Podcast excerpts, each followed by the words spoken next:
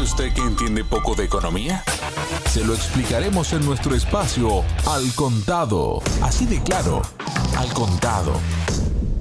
Hola, bienvenidos. Les habla Javier Benítez. Y ahora que el Tribunal Supremo de Estados Unidos ha anulado la moratoria federal sobre los desahucios y que la mayoría de las protecciones estatales y locales acabarán en septiembre, los analistas de Goldman Sachs estiman que 750.000 familias del país se enfrentarán a un potencial desalojo durante el próximo otoño e invierno en el país norteamericano.